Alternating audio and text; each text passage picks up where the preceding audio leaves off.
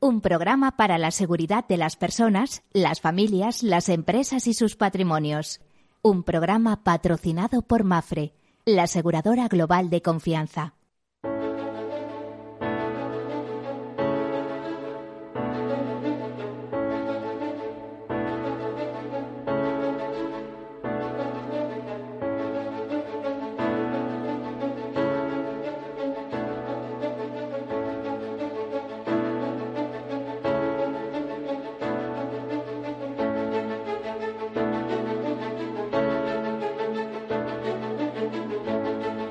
Hola, buenas tardes, bienvenidos, bienvenidos a este programa que en clave de riesgos eh, pues eh, ofrece consejos, buenas ideas para su protección precisamente eh, dentro de un proceso de gestión de riesgos. Este es un programa de seguros, de seguridad, de previsión y prevención.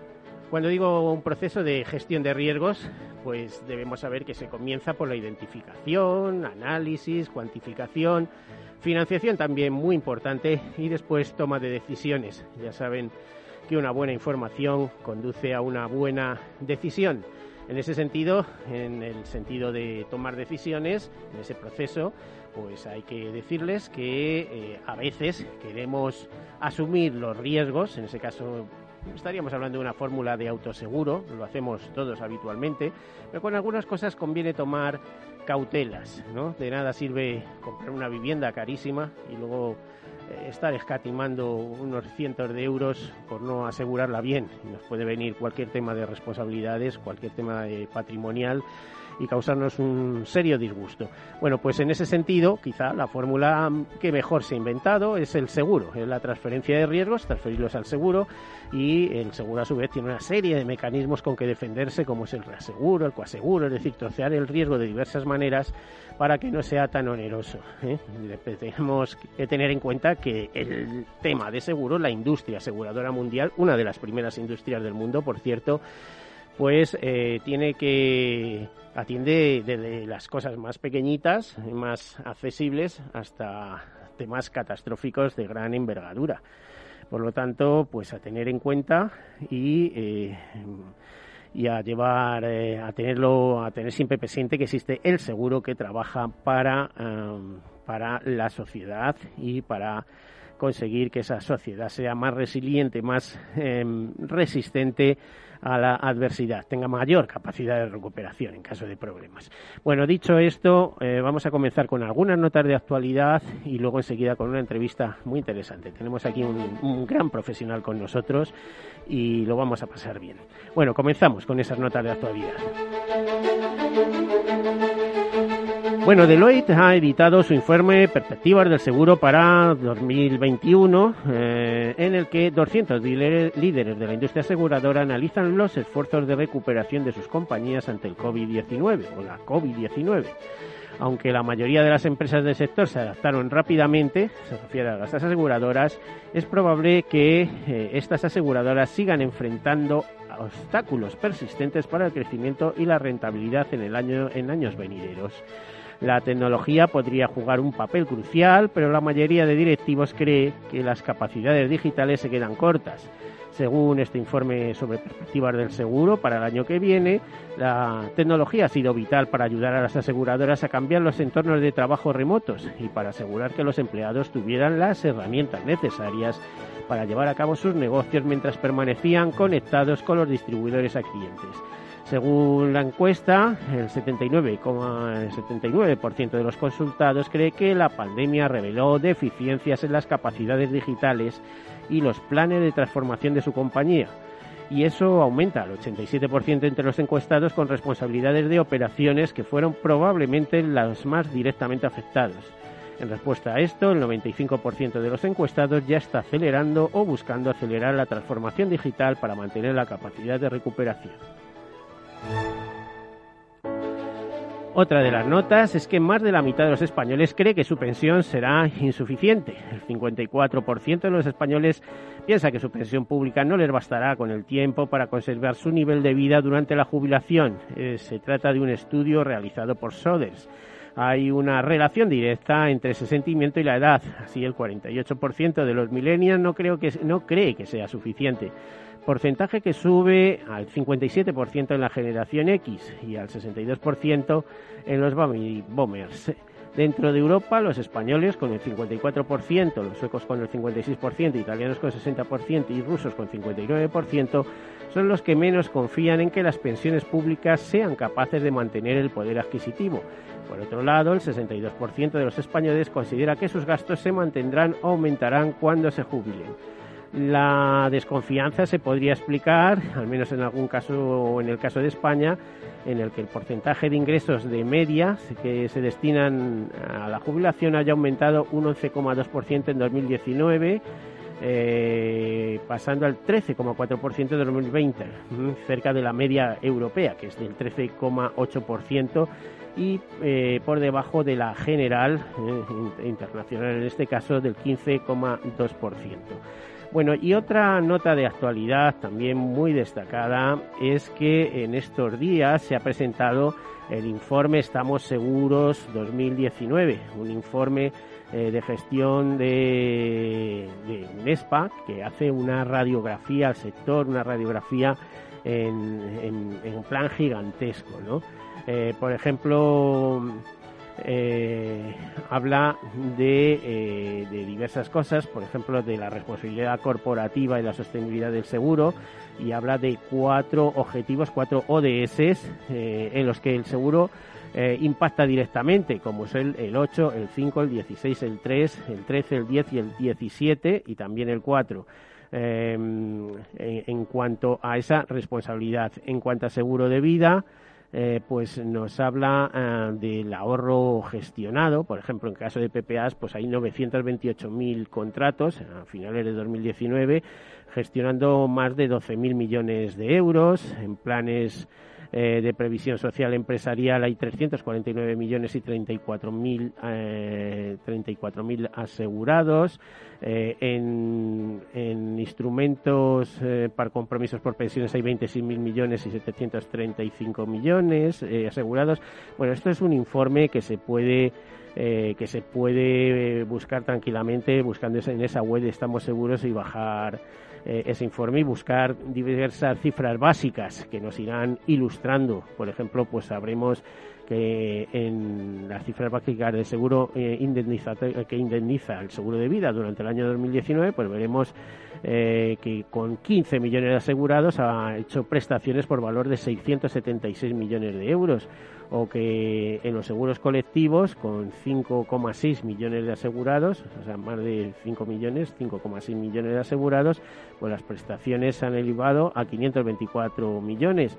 O, cómo está el mundo del servicio en el automóvil desde la perspectiva aseguradora o, y de las víctimas de tráfico o también cómo funciona el tema de salud, donde curiosamente vemos que en cuanto a densidad de, de seguros por población, es decir, eh, las, las eh, zonas más extensamente aseguradas o que tienen seguros de salud, que de alguna manera complementan los que ya poseen de la seguridad social, pues es encabezada por Madrid con un 34,80% de la población, eh, seguida por Cataluña con un 31,36% y también curiosamente con altos porcentajes en Ceuta e en Melilla. A partir de ahí bajan bastante, en Asturias 15%, en, en, Galicia 16%, en Extremadura 13%, en, Andalucía 19,55%.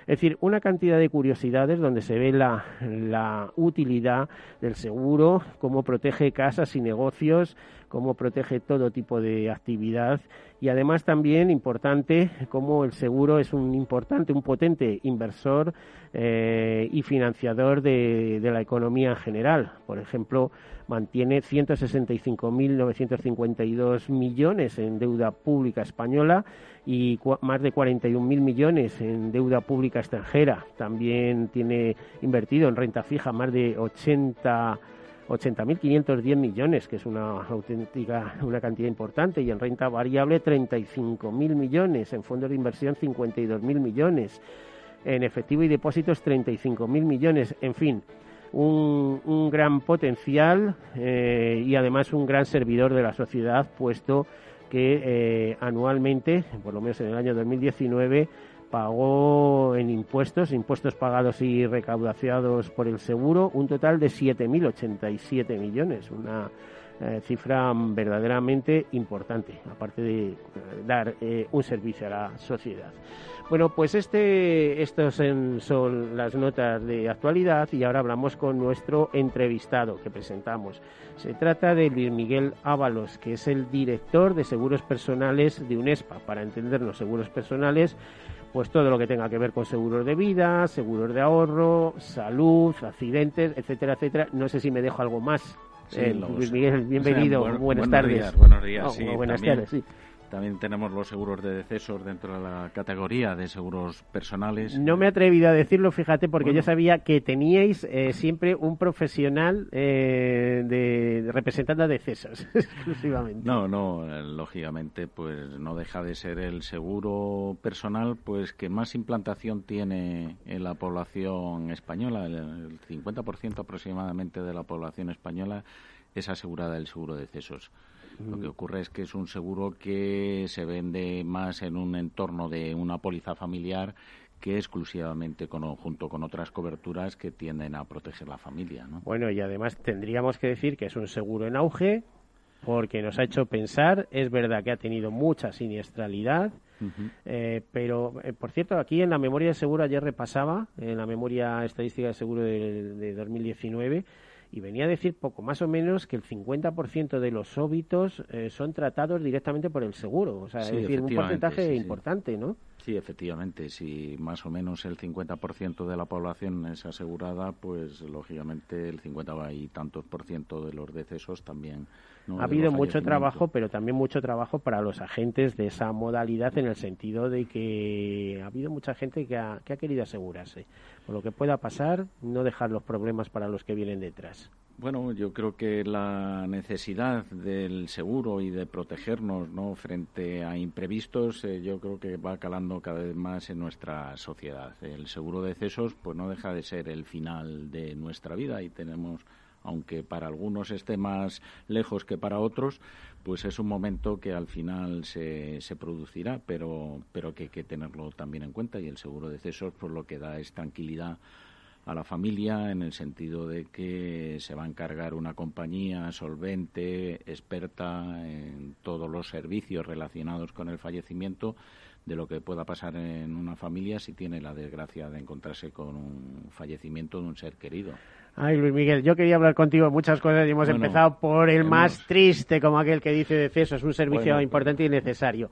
Pero vamos a hablar de más cosas. ¿Cómo veis desde... Mm, eh, del, eh, UNESPA, eh, la evolución que está teniendo el seguro de vida como ramo en general. Y si piensas que en los próximos años, en los años venideros, se va a potenciar mucho, eh, sobre todo por, por las necesidades de ahorro, jubilación, etcétera, etcétera. Sí, sí. La verdad es que nosotros, a pesar del bache que pueda producirse en este ejercicio atípico que es el año 2020, creemos que el seguro de vida eh, y la previsión social en general eh, va a tener un desarrollo mm, fundamental en los próximos en los próximos años.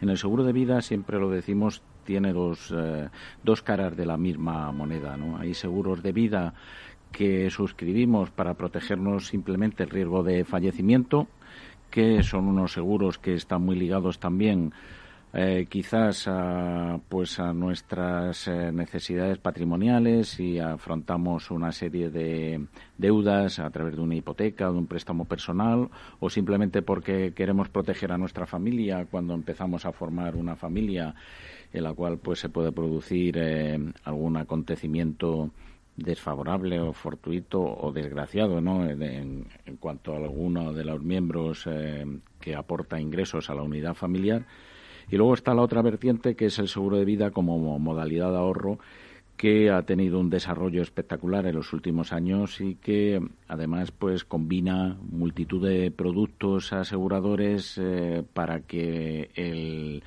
el, previsor, el ahorrador encuentre aquel que más ajusta a sus necesidades, desde seguros de vida Unit Link, en el cual bueno pues tienen un perfil de inversión pues más eh, agresivo, ¿no? En cuanto a una expectativa de rentabilidad más alta, pero con que no te aseguran una rentabilidad a seguros que los cuales pues de perfiles más conservadores eh, podemos tener en cualquier momento la tranquilidad de que la compañía de seguros nos va a garantizar nuestra aportación más una rentabilidad adicional.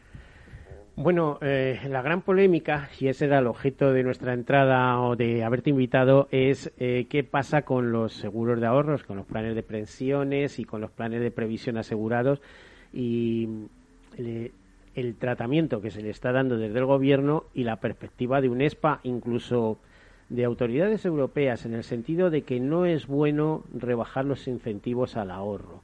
¿Qué está pasando? Porque eh, parece ser que con, los cambios sugeridos eh, a través del Pacto de Toledo, pues nos vamos a aproximar al sistema británico, pero parece ser que el sistema británico, el Estado ayuda y mucho por cada euro eh, por cada euro eh, que un trabajador eh, a través de su plan de, previsión empresarial coloca coloca en un, en un ahorro digamos en una cuenta de ahorro. Aquí no va a ser lo mismo. Aquí te están hablando de deducción fiscal quizá un poquito más potente que en definitiva es volver mm. al marco que había en 2015 si mal no recuerdo que, que podías deducir hasta 10.000 euros. ¿eh? Después de 2015 creo que pasamos a los 8.000 y ahora hay un cambio. Explícamelo y cuál es vuestro punto de vista alrededor de todo esto. Antes de empezar hay que explicar un poquito cuál es el esquema fiscal de los sistemas de previsión social, porque quizás... Eh, Di que el actual, porque como ha cambiado más que, que, los partidos de fútbol, pues, eh, pues, ahí ha habido de todo. Efectivamente, sí que ha cambiado, sí que ha cambiado. Pero vamos, el esquema fiscal actual de los sistemas de previsión social, que luego explicaré cuáles son, porque no solo están los planes de pensiones, también están los planes de previsión asegurados y otras figuras como las mutualidades de previsión social. Es un esquema de diferimiento fiscal, no es un beneficio fiscal. Lo primero que hay que dejar claro es eh, un sistema en el cual pues yo me deduzco o me reduzco en la terminología del impuesto sobre la renta de las personas físicas las aportaciones que hago para luego pasar a tributar cuando me devuelven, ¿no? Eh, cuando en la fase de cobro de, esas prestaciones. Entonces, eh, no hay un beneficio fiscal como tal, sino un sistema de diferimiento.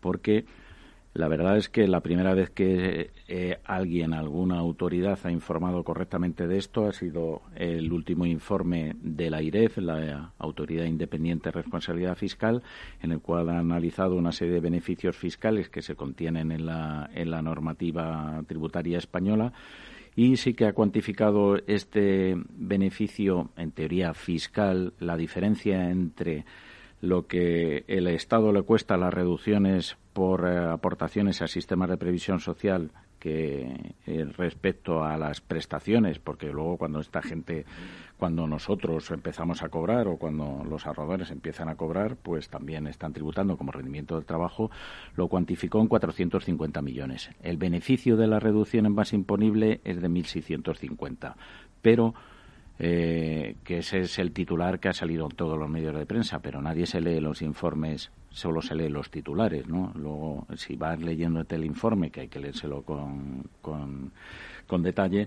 pues te dice que eh, eso, ese coste fiscal se ve compensado por una serie de ingresos y lo cuantifica la diferencia entre estos ingresos y los, eh, lo que se percibe por la prestación en 450, de los cuales a su vez 300 millones se refieren a un régimen transitorio que ya no existe, que es un coeficiente reductor que, había para las prestaciones eh, derivadas antes del 2006 de los rendimientos generales que se percibían eh, generados que se percibían en forma de capital, con lo cual el beneficio fiscal neto son 150 millones. Vamos a dejarlo aquí y vamos a continuar con este tema. Tenemos que hacer una pausa para publicidad. Estamos con Luis Miguel Ábalos, director del área de seguros personales de UNESPA, que está explicando la situación, el marco de los seguros eh, individuales. En este caso estamos hablando de seguros de ahorro vinculados a la jubilación. Hasta ahora hacemos una breve pausa y continuamos.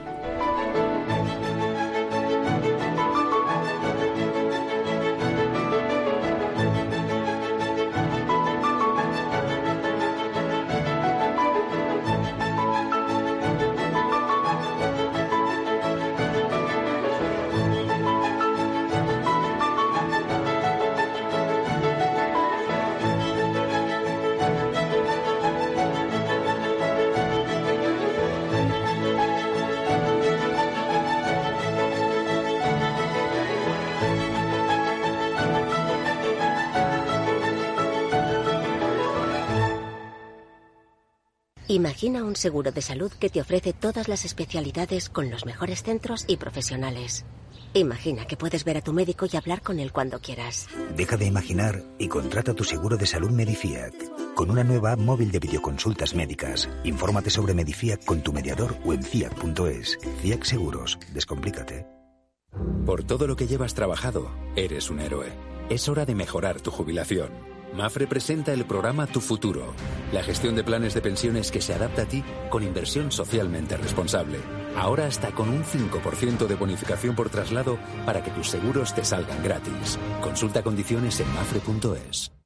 Mi jubilación, el fondo para el máster de mis hijos, la hipoteca de la casa, vender o no vender el apartamento de la sierra, las acciones, el máster, la jubilación, el apartamento, las acciones, la jubilación, el máster, la hipoteca. Cariño, ¿estás bien? ¿Quieres que coja el coche yo? ¿Necesitas ayuda para el asesoramiento de tu patrimonio y tus finanzas? AXA Exclusive te ofrece asesoramiento patrimonial y financiero personalizado. Entra en axa.es barra exclusive e infórmate. AXA Exclusive, reinventando el asesoramiento patrimonial y financiero. Soy José Luis, director de Seguros García Ochoa, y quiero darte mi teléfono personal para asesorarte, hacerte un estudio de todos tus seguros y ayudarte a ahorrar. Toma nota, 679 48 20 40. Repito, 679 48 20 40. Mi compromiso, estar más cerca de ti. José Luis García Ochoa, Premio Empresario del Año Fedeto 2019. Seguros García Ochoa, comprometidos con las personas. ¿Sabes que Renta 4 Banco ofrece más de 5.000 fondos de inversión? ¿5.000? Yo con una oferta tan amplia no sé ni por dónde empezar. Empieza por Selección 50. Nuestros expertos analizan toda la gama seleccionando los 50 fondos con mayor potencial, sus fondos favoritos. Entra en r4.com o acude a tu oficina más cercana e infórmate de nuestra Selección 50. Construye tu cartera de fondos fácilmente, como un experto. Renta 4 Banco, tu banco especialista en inversión. ¿Quieres anunciar tu negocio en la radio? Entra en el clubdelaradio.com. La compra es online, pero no os vamos a negar que nos encanta que nos llaméis. El teléfono, olvídate, no te vas a acordar. Entra en el clubdelaradio.com. Tu audio y tu campaña de una forma sencilla y rápida. Contrata anuncios en radio al mejor precio. elclubdelaradio.com. Capital Radio Madrid 105.7 Disfruta de la mejor cocina gallega en Montes de Galicia. Todo un clásico moderno en el barrio de Salamanca. Disfruta de la variada dieta atlántica, de las mejores carnes y pescados tratados con respeto y transparencia y regados con una de las mejores bodegas de la zona. En grupo, en familia o en pareja, Montes de Galicia te ofrece el espacio perfecto en cada ocasión. Capital Radio. Aportamos valor. ¿Puedo solicitar una ayuda? Si cierras tu negocio, puedes solicitar tu prestación por cese de actividad si al menos has cotizado los 12 meses anteriores al cese y por causa voluntaria.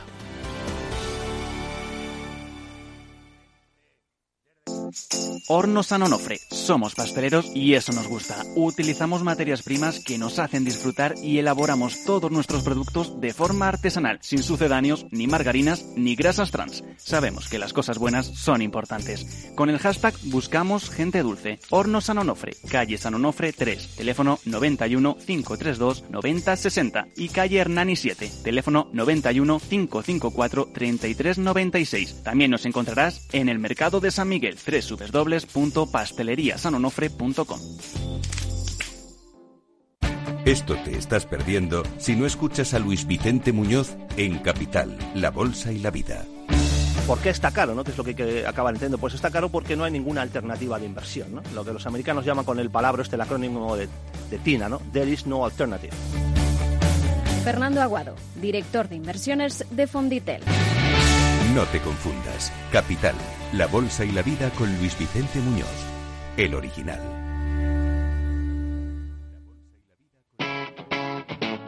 Capital Radio.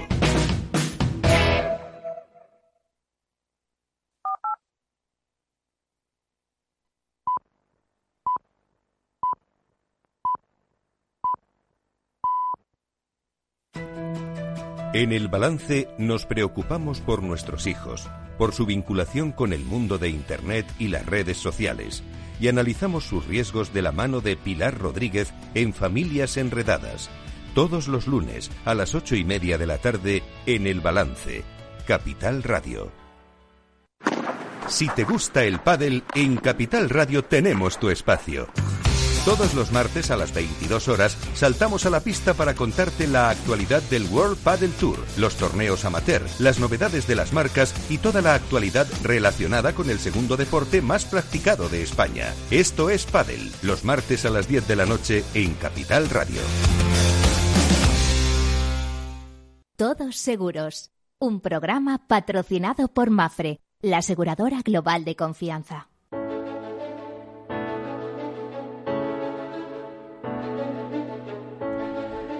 Bueno, pues aquí continuamos bien acompañados en esta edición de Todos Seguros, de 15 de diciembre, pues casi en las últimas semanas del año, acabando el ejercicio, que por cierto, le vamos a preguntar a nuestro acompañante Luis Miguel Ábalos, eh, director del área de seguros personales de UNESPA, ¿cómo pensáis que va a cerrar el año? Creo que las primas aumentan, más que aumentan, decrecen. Hay por ahí un informe que dice que este año en todos los ramos caen las primas de manera importante.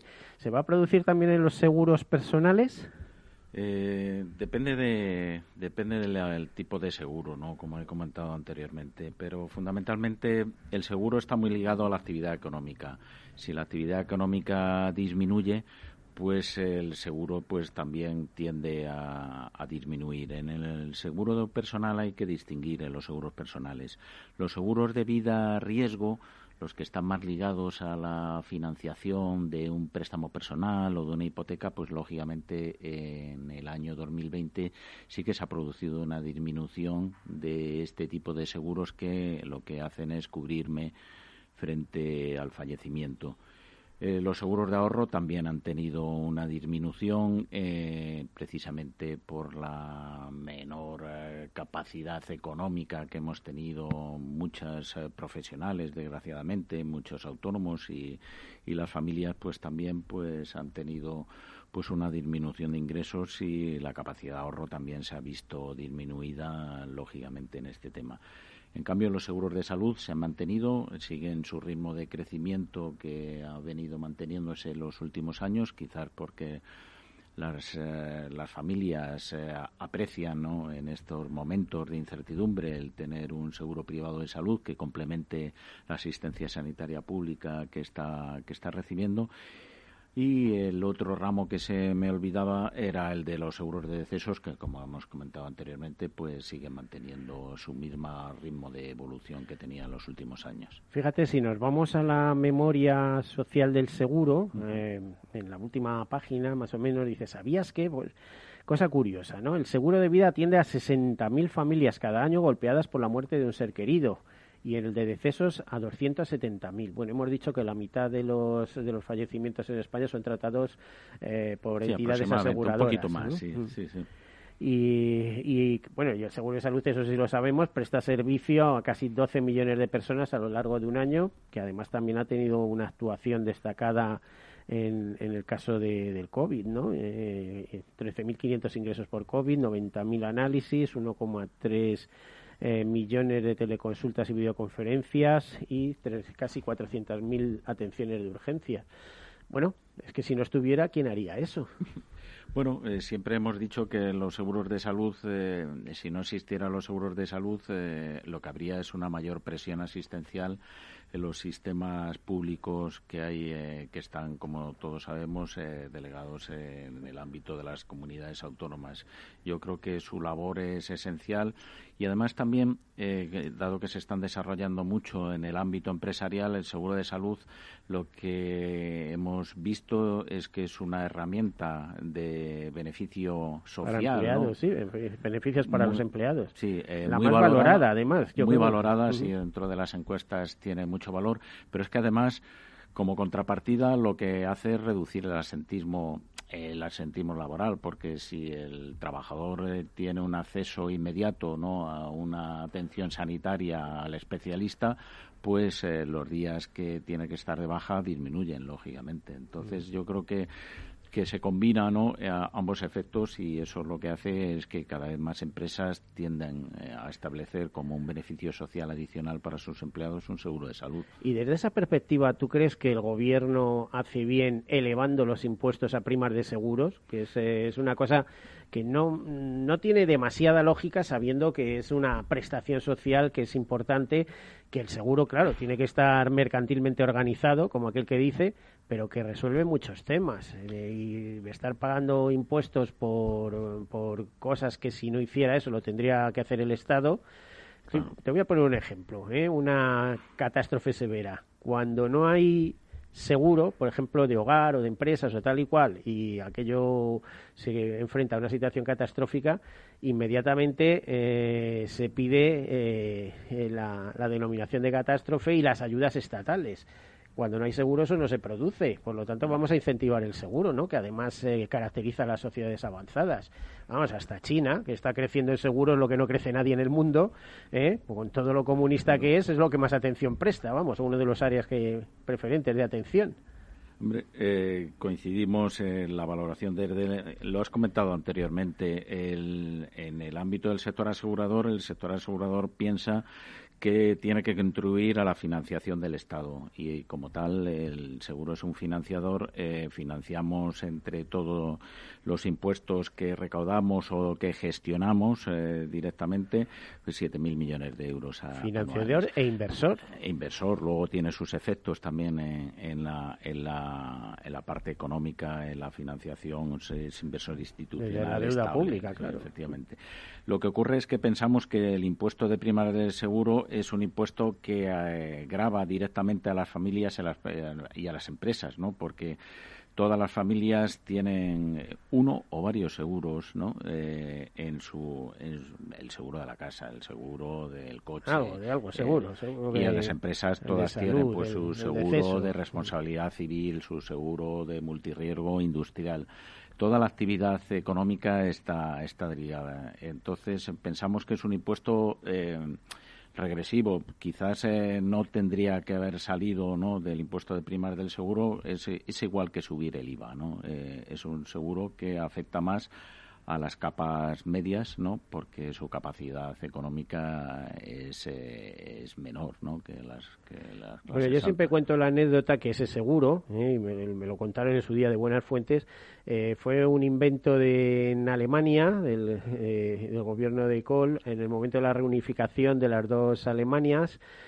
para financiar esa reunificación. Lo que pasa que aquí en España, pues alguien se fijó en aquello, y dijo, pues esto es estupendo. Y como luego las compañías aseguradoras, se diga lo que se diga, son muy disciplinadas recaudando ¿eh? y están en concierto continuamente con el Consorcio de Compensación de Seguros para em, que sea una vía para esa recaudación, etcétera, etcétera, bueno, pues una manera de recaudar simple y llanamente cero problemas, vamos. Sí, que quizás está pasando más eh, desapercibido esta subida frente a la opinión pública de lo que nosotros hubiéramos querido, ¿no? Porque nuestra esperanza hubiera sido que poniendo de manifiesto los efectos y a quién va dirigida esta subida que va a haber del impuesto de prima del seguro del 6 al 8%, pues a lo mejor hubiéramos podido un poco influenciar. Eh, la opinión de, nuestros, eh, de nuestro Parlamento respecto a esta subida. Hemos intentado que, que no se llevara a efecto pero la verdad es que con esta ley de presupuestos que contiene tantísimos cambios, pues eh, eh, la subida del 6 al 8% lo habréis visto, yo creo que ha pasado muy desapercibida. Lo que ocurre es que eh, pues eh, sí que se va a notar, ¿no? Luego en las familias y las empresas. Y, del 8 al 10, pues ya nada, la, la próxima atacada, ¿no? bueno, esperemos que no, ¿no? ¿Tú crees que no llegará? Bueno, bueno, ya verás, porque, eh, las necesidades recaudatorias de un Estado son increíbles, increíbles. Y yo, vamos a ver, mantengo una teoría, que los que no tienen no pueden pagar, o sea, no tienen nada, pues no tienen nada, al contrario, son subvencionados. Los que tienen ya se ponen a buen recaudo. Por lo tanto, ¿quién paga al final siempre? Claro, si es que el, el, problema del impuesto de primaria del seguro es que quien es más previsor y quien quiere protegerse y frente a sus propios riesgos y a los propios riesgos que pueda ocasionar a terceros de responsabilidad civil, es como el cuento de la cigarra y la hormiga, ¿no? Pues se le está perjudicando más, ¿no? Porque aquel que no tiene ningún tipo de seguro, pues no... Que le da igual.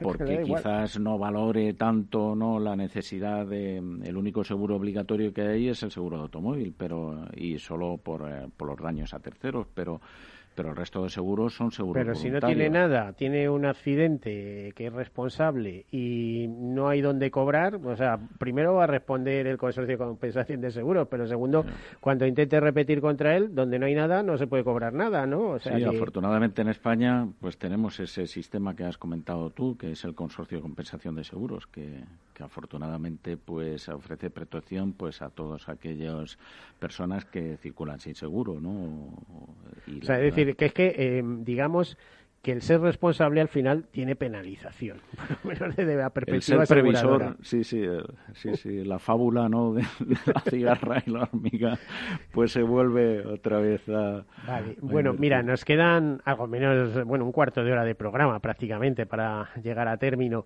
Y has empezado explicando algo muy interesante, que es todo el tema del ahorro, pero yo el otro día ponía en un tuit, digo, pero vamos a ver, eh, 2.000 euros de deducción eh, en los planes individuales, que estamos hablando de que afectan a 7,5 millones de personas y casi a un millón, más de 900.000 asegurados en planes de previsión asegurados, según sea, mm, por la ley de, eh, de seguros de vida o por las leyes que rigen los planes y fondos de pensiones.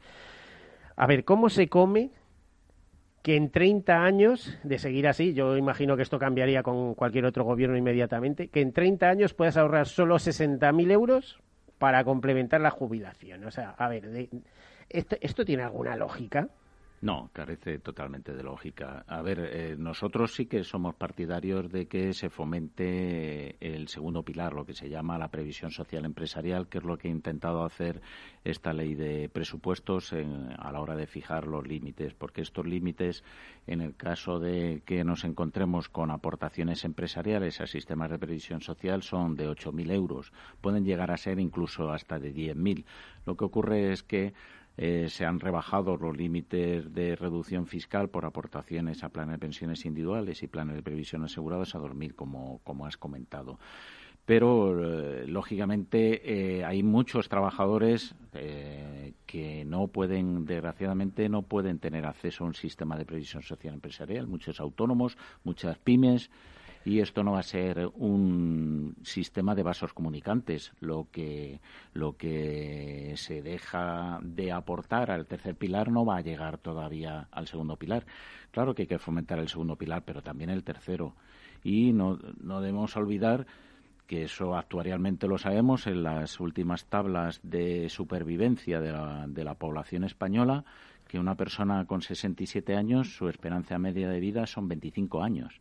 Eh, entonces suma, ¿no? que si la COVID lo permite o lo que venga. No, no, incluida, incluida, incluida el efecto, porque bueno, las tablas tienen, tienen en cuenta todos estos efectos. Fíjate, dices que de supervivencia las hemos conocido siempre como tablas de mortalidad. Bueno, es que hay dos, no son dos caras de la misma moneda. Hay tablas de mortalidad y tablas de supervivencia porque eh, la intención de una persona con cuando se asegura es diferente. Entonces, si una persona quiere cubrir su riesgo de fallecimiento es por un problema de antiselección. Pues se supone que las personas que se aseguran pues tienen una esperanza de vida mayor no mm. que una persona que no lo que sí se sabe es que los problemas de dependencia empiezan a ser ya destacables a partir de los 75 años eso sí que se sabe. También también. un tipo de por cierto un compañero tuyo eh, Juan Cotorruelo me parece que es eh, director de, de seguros de Cácer eh, hoy en uno de los medios informativos que circulan pues había un vídeo que había algo y me he fijado en él salían también otros otros analistas, pero me he fijado en él porque decía algo, una serie de cosas muy congruentes. Y hablaba de que para solucionar un poco el tema de la jubilación o de la previsión para la jubilación de manera responsable, individualizada y responsable, es decir, que cada uno tome sus decisiones, sería muy importante que la Seguridad Social ya de una vez enviara una carta con la previsión de pensión eh, de, a, a, la jubilación de una persona. Luego hablaba también de reforzar ese segundo pilar una tercer tema era la fiscalidad, que muy bien reforzar el segundo pilar mediante fiscalidad. Al fin y al cabo era lo que estabais pidiendo siempre, ¿eh? que yo recuerde mm, toda la vida. habéis estado pidiendo construir un pilar eh, que sostenga junto al de la seguridad social eso, pero sin olvidar el individual, por Dios, porque eso, eso lo han desnaturalizado hasta tal punto que no sé, que no sé, no sé si se va a mantener lo que hay actualmente o, eso va a entrar ya en liquidación, como aquel que dice, y, se sumará al pilar. No sé, no sé, pero no tiene mucho por venir con, con una deducción de, de 2.000 euros. Y luego, pues hablaba de otras cosas como productos derivados, o sea, esos productos que han salido ahora como hipoteca inversa, ¿eh? porque la gente eh, en este país ahorra y mucho. Lo que pasa que no ahorra en productos de seguros, ahorra comprando viviendas o comprando bienes, ¿no? En fin, eh, había una serie de puntos que no sé qué opinas de todo esto. Bueno, eh, yo creo que has, tratado muchísimos temas. Por supuesto que Juan José Cotorruelo, que es el, director de, seguros de vida de Cácer, es un experto en la materia, vamos, y buen amigo además. Por supuesto que, ha puesto. Eh, hay multitud de productos que, que has comentado, pero que no nos va a dar tiempo. Eh, pero primero, lo de que la Seguridad Social informe por supuesto. ¿Eh? Con suficiente antelación de lo que le va a pasar si no ahorra. Eso estuvo a punto de salir y es una de las recomendaciones que hubo en el Pacto de Toledo. Lo que ocurre es que se paró ¿no? en la anterior legislatura en último momento porque hasta estaba ya previsto un borrador de Real Decretos en el cual se regulaba este sistema de información que iba a alcanzar no solo a la seguridad social, sino también a los sistemas privados de, previsión social. Pero al final el gobierno, pues eh, quizás lo paró porque podía dar eh, a lo mejor alarmar a la población. No, no conocemos los motivos políticos y, claro, esta obligación de información tiene un elemento básico que tú tienes que informar eh, deflactado, ¿no? sobre una pensión eh, con una hipótesis de inflación. Entonces, y con una hipótesis de que las cosas se mantengan, porque vamos a ver, mi caso, ¿eh? yo ahorré intentando impulsar sobre todo los 15 últimos años y tal, y luego vas y te encuentras que ahora te voy a medir los 25 últimos. Mm, ahora ¿eh? Aunque ahora ha cambiado y te van a dejar elegir eh, a través de toda la vida laboral los 25 que más te interesen, ¿no? Eso, dice, ya veremos en qué queda. Bueno, ahora entra ahora en... Deflactados, imagino. imagino claro, es que hay que informar de, de las expectativas de pensión pues traídas a valor actual, claro, porque no me puedes informar de cuál es mi pensión futura dentro de 30 años porque la inflación también es un impuesto, ¿no? Es que a, eh, lo mejor también habría que, no, haría falta informar de todo eso, sino a partir de los 50 años o una cosa de eso. Estaba previsto que era a partir de los 50 años eh, la obligación de información cuando, cuando se salió, cuando se reguló, ¿no? Este borrador de... Es lo que llamamos el sobre naranja, porque esto se hace en Suecia. Hay una información parcial que se está, que se está dando ahora en, el, en la página web de la Seguridad Social. Tú puedes entrar y consultar cuál es tu expectativa también de pensión. Lo que pasa es que tiene o requiere una actitud eh, proactiva por parte de las personas y no y no pasiva, ¿no? Que es cuando te mandan una carta todos los años diciendo oye, que esto es lo que has acumulado de bases de cotización y esto es lo que, de mantenerse la situación actual, vas a percibir en el futuro. Pero sí que la concienciación es uno de los problemas que hay también para la falta de desarrollo del ahorro y la previsión social. Bueno, luego hablábamos del segundo pilar, que imagino que os parecerá bien, pero a ver cómo se articula todo esto. ¿eh? A ver, la promoción en el segundo pilar, eh, lo que contiene la ley de presupuestos, la disposición adicional cuadragésima, es eh, que el Gobierno va a elaborar unas modificaciones normativas, un proyecto de ley para estimular eh, los sistemas de previsión social empresarial y también anuncia la creación de un fondo o varios fondos, no está claro, de pensiones públicos que ayuden también a dinamizar ¿no? Eh, y que sirvan también como fondo paraguas o refugio para aquellas empresas que quieran eh, que se gestione eh, por parte de, este de este fondo de pensiones que estará controlado por el por el gobierno por el ministerio pero será de gestión privada es lo único que dice la disposición. Sí y además hemos leído alguna noticia que podría tener hasta nueve millones de partícipes. Eso eso es volver a crear la seguridad social paralela no de bueno te lo quito de aquí te lo pongo por aquí. Bueno yo creo que se han basado en el sistema británico en la reforma que hubo en el año 2012 en el sistema británico en todo lo que se llama el sistema de auto-enrollment, ¿no? Eh, una de las piezas de este sistema que lo que pasa es que no todas eh, tiene la reforma que se hizo en Gran Bretaña pues eh, fue mucho más ambiciosa porque se estableció una obligación por parte de las empresas de ascribir a sus trabajadores a un sistema de previsión social primero empezaron con las empresas de más de 250 trabajadores y luego fueron bajando hasta que ya han introducido todas las empresas y, con esa reforma lo que consiguieron es incorporar eh, al sistema de previsión social, al segundo pilar, eh, 10 millones más de los 11 millones que me parece que ya estaban en en el sistema. Lo que ocurre eso eh, lo complementaron con una con un con una especie de gestora pública que se llama NES, ¿no?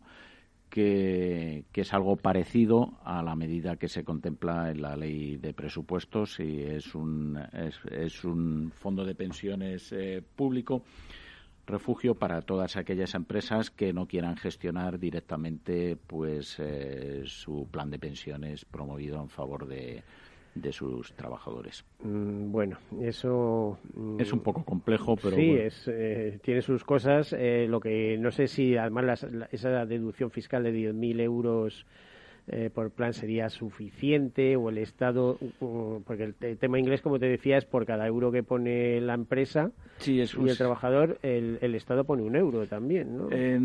no es exactamente así, es un sistema, le llaman técnicamente de matching contribution, en el cual eh, la empresa aporta si el trabajador aporta. inicialmente ahora está establecido en el sistema en que las empresas aportan un 3%, el trabajador aporta un 4%, y el Estado vía, vía deducciones fiscales que los ingresa directamente en el fondo de pensiones un 1%. De tal manera que es un 8% que creemos que es una cantidad eh, importante ¿no? para ir generando un ahorro complementario.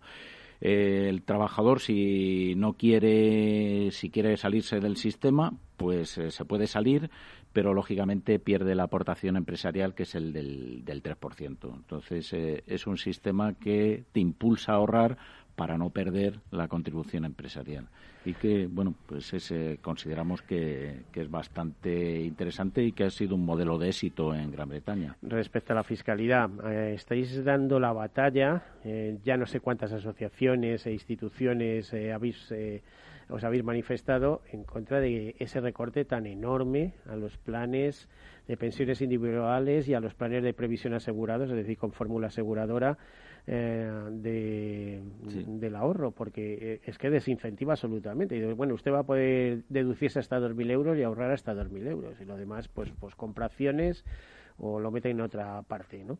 Eh, en fin, esto no es incentivar el ahorro, esto es de alguna manera mm, casi penalizarlo, te diría. Es decir, el que se vaya a plantear una persona individual en, hacer un poco de ahorro y vea la escasísima ayuda que tiene, pues ¿para qué?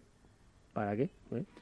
Eh, es curioso porque además... Eh, que encima me van a cobrar el día de mañana. Es decir, que parece que es gratis, pero el, día de mañana, si tienes una pensión de 1.000 euros y, y 300 por el plan de pensiones, pues te lo van a sumar las dos y, encima a pagar. Bueno, eso no creo nunca que se produzca, porque son, sistemas, son sistemas, diferentes. Eh, como siempre nos tenemos que mirar en el extranjero que están haciendo otros países otros países desarrollados y en todos los países eh, desarrollados de la OCDE están fomentando un sistema de seguridad social amplia de tres pilares, en el cual el tercer pilar, el ahorro individual, forma parte también del sistema y tienden a incentivarlo. Y es curioso porque el año que viene va a salir un producto eh, europeo de previsión social que se llamará el Pan European Pension Plan, el plan de pensiones paneuropeo, que será una especie de plan de pensiones o producto de previsión social con pasaporte europeo que yo voy a poder movilizarlo o suscribir en cualquier país de la Unión Europea y que estará controlado y supervisado no por, eh, por autoridad europea sí por el y una cosa ¿se podrá, será para empresas o para, para, individuos es individual es individual exclusivamente no no no no es pues, empresarial. tendrá una fiscalidad además de conjunto para la Unión Europea no va a tener una por país problema que eso ya lo sabes eh, la fiscalidad es competencia de los Estados miembros. Eh, la propia Comisión Europea cuando salió sacó el producto que ahora está en fase de desarrollo reglamentario hay una serie de reglamentos europeos en desarrollo, lo que aconsejó a todos los Estados miembros mediante una recomendación es que le diera una fiscalidad incentivadora. Bueno, pues hasta aquí hemos llegado. No nos da tiempo a seguir más y es interesantísima la conversación que estamos manteniendo con Luis Miguel Ábalos, director de seguros individuales de UNESPA. Le damos las gracias por estar aquí, Luis Miguel. Hasta la próxima. Muchas gracias. Bueno, siempre que queráis, yo encantado. Yo voy a contar contigo más veces, sí, que queramos. Muchas gracias, Miguel. Eh, hasta aquí el programa. Nos despedimos. Como siempre, sean seguros. Hasta luego.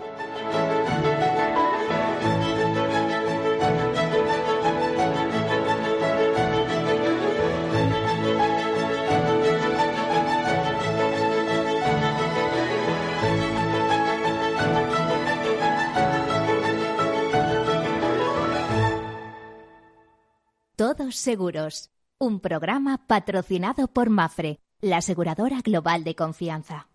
Por todo lo que llevas trabajado, eres un héroe. Es hora de mejorar tu jubilación. Mafre presenta el programa Tu Futuro, la gestión de planes de pensiones que se adapta a ti con inversión socialmente responsable. Ahora hasta con un 5% de bonificación por traslado para que tus seguros te salgan gratis. Consulta condiciones en mafre.es. ¿Qué opinas del chalet de la playa? ¿Que no es momento de vender?